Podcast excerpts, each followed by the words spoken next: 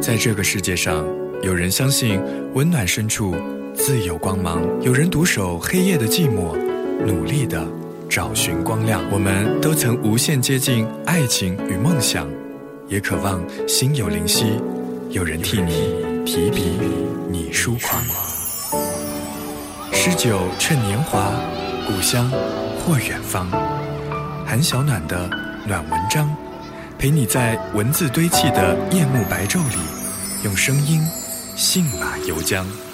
愿你在忽晴忽雨的江湖，以梦为马，迎风飞翔。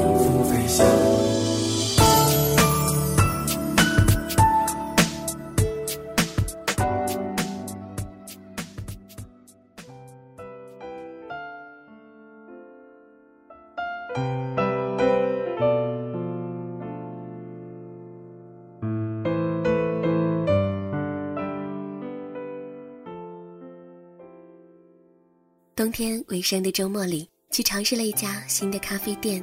走出来的时候是黄昏时分，天黑得越来越晚，空气里冬天的味道也慢慢的消散。于是，一个人在街道上走了三公里，听着歌，也想起了许多的故事。你的城市此时此刻正处于怎样的季节呢？新年一过，一切都生机勃勃，蓄势待发。不知道你在酝酿着怎么样的希望，又希望在这一年获得些什么呢？嘿，我是韩小暖，感谢你收听这一期的暖文章。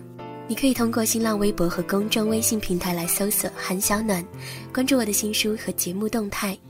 同时呢，也欢迎你在荔枝 FM 搜索“一七六八三四二”来收听我和我的好朋友蒋亚楠一起制作主持的全新节目。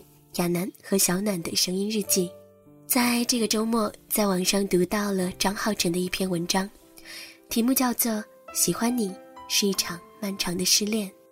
他说：“事到如今，你一定会感激在这不长的生命当中，可以遇见一个闪闪发光的人是多好的事吧？就算你们没有在一起，也至少把他当过信仰一般遥远的爱过，这青春就无悔了吧？”女孩 Z 常说，自己没有什么拯救人类的本领，但可以给一个人幸福。那么这一期暖文章，与你一起来分享这一则故事。或许我们都曾经喜欢过不能够在一起的人，就让他们留在回忆里，成为老去后一份最温柔的想念吧。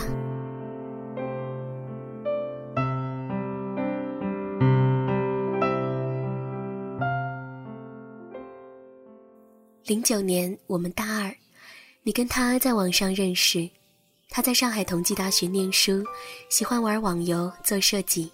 那个时候的你特别傻，因为要跟得上他贫嘴的频率，于是从书本、电视剧、BBS 里学了好多损人的话。你一边抱怨游戏里的那些难看的人设，一边跟他玩的不亦乐乎。当你抱着笔记本冲到我的寝室楼下。急匆匆地问我如何用 PS 把他的头像放在绿巨人身上的时候，我就知道你喜欢他的程度应该接近沸点了。但是你们并没有在一起，原因可能是你这个另类的胆小白羊座，因为不确定对方的心情而不敢表白。当然，我一直认为根源是他不爱你，所以才舍得暧昧，因为他跟你是老乡的关系。于是，在大二的暑假，你们第一次见面。头天晚上，你给我打了很多的电话，说睡不着。我说你就想象他坐马桶的样子，睡觉打鼾的样子。总之，往最不好的地方想，他外面那层发光的东西很快就剥落了，你也少点压力。当然，最后你还是直接睁眼到天亮，笨拙的用遮瑕膏盖了盖黑眼圈去赴约。你们见面以后，如老朋友一般，有一句没一句的拌嘴。你一路给我发信息，说他好帅、好阳光，手臂的线条很好看。你们去了哪里玩？去了哪里吃饭？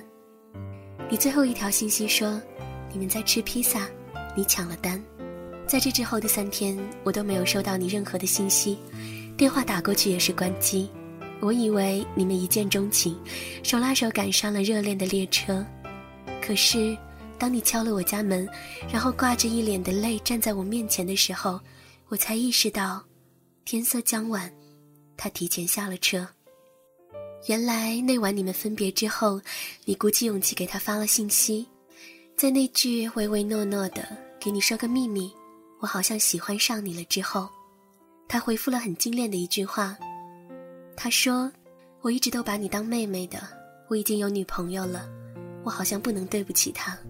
我看着你靠着沙发哭的狼狈，很是心疼。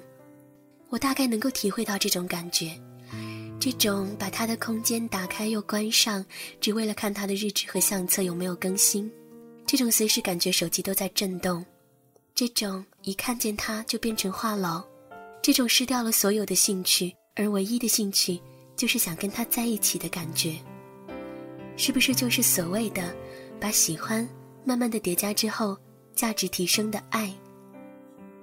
我问你怎么回复他的，你瞥了我一眼说：“我就说。”是跟朋友在玩大冒险的惩罚。书上说，你成为今天的你，一定是因为一些事情的发生，他们或大或小，但必定在你的记忆当中留下了很多的烙印。而后所发生的许多事，或悲痛，或盛大，或悄然而至，都能够在这些烙印里找到最初的源头。你对他开始了一场以十九岁为起点的漫长的暗恋。其实很多男生在很多时候都难以区分暧昧的界限，他们对于身边出现的女孩子，在找到真正喜欢的那个人之前，是不会把其他人统统的列进黑名单的。他们在被某种关怀围绕、被别人需要的情感里乐此不疲着。正因为他们孤独自负，而又要养活那颗要强的心脏，而你不过是他们成长的牺牲品。暗恋一个人，究其原因，不过是因为自己在喜欢的人面前太过卑微，而失掉了两个人能走到一起的自信心。当他不喜欢你，你故意漂亮的出现在他的身边是没用的，你送他的糖是不甜的，你隔三差五发的你在干什么，在哪儿呢？在他的眼里，跟售楼短信的性质是一样的。你跟他斗嘴，做相同的事。他会觉得是他光芒万丈，而让你自愿靠近他的。你在状态里更新的小心思，他是看不懂的。你哭得死去活来，他也会不痛不痒的。他，是你生活的背景，而你，是他的甲乙丙丁。我体谅你接下来的几年、几百天、几千几万个小时里，你焦灼而又无可奈何的心情。后来你们没有再说过一句话。你也不愿意常来找我了，你变得孤独、渺小的，就像是宇宙当中微弱的一颗星体。有一次，我在人工湖旁边看到你，你蹲在地上盯着湿漉漉的土壤发呆。我那时候第一次觉得你瘦了。爱情真的是最坏的发胖甜品和最好的减肥苦药。你的室友说，你常常把饭菜打包带回寝室，对着电脑屏幕一发呆就是一下午。网游停在以前的旧版本不再更新，你也舍不得删。你失去了原本对很多事情的期待，尤其在爱情这一块儿。后来我们毕业了，我去了北京。临行前听人说他成了卫视节目的制片人，我感叹上天为什么总是眷顾伤害别人的一方。我在北京的工作很顺利，很快就融入了北方的生活。微博流行起来后的某天。你关注了我，于是第一时间就发了私信给你。你过得好吗？听说你现在在一家日企上班，每天朝九晚五，没有什么新的朋友，唯一的爱好可能就是研究国外的各种电影。你变成了我最常见到的那种女生，平淡、简单、规律，好像能把你未来五年、十年的轨迹一眼看穿似的。你对我说了抱歉。因为那段暗恋的不成熟，而让我们的友情也淡了。我当然没有责怪你，只是看着你现在淡然的那抹笑，仍然在意你是否还沉在过去的那段感情里。你说，受过伤的地方永远留着一块伤口，在你快忘记他的时候，就会突然的疼一下。以前那个拿着刀枪棍棒要勇闯别人世界的女孩。最后竟然学会安稳的给自己舔舐伤口，活得越久越发现，嘲笑声是自己发出的，耳光也是自己打的。担心受怕的任何事都是经历，所有的经历都是收获，所有的收获也都将化作尘土。没有了当时那份浓烈的喜欢，是因为成熟了，而丢了过去的自己。现在的你，偶尔还是会关注他的近况，看他有没有伤心，又跟谁恋爱着。而你一直没有恋爱的原因，可能是还需要更长的时间，或等着更好的人，来抚平那个不可能的人住得太久而留下的凹痕。喜欢一个不喜欢你的人，就意味着一场漫长的失恋。他不能够靠转移注意力或者看一些喜剧片、冷笑话来排解伤心。这本是一个带有不甘的算术题，除了靠时间运算，否则在那对加减乘除里根本找不到简便的算法。一辈子总会爱上不爱你的人，也总会被你不爱的人爱上，而这些所谓的事与愿违，都是人生。你爱上的他，跟你最重要的梦长得很像，你的每一次注视，每一句问候，都想换来等价的“我喜欢你”。可是，对方的每一次冷淡都会把你打回现实。现实就是，即使他冷淡对你，你仍然还是钟情于他。你能让自己冷淡吗？道理都懂，只是不死心罢了。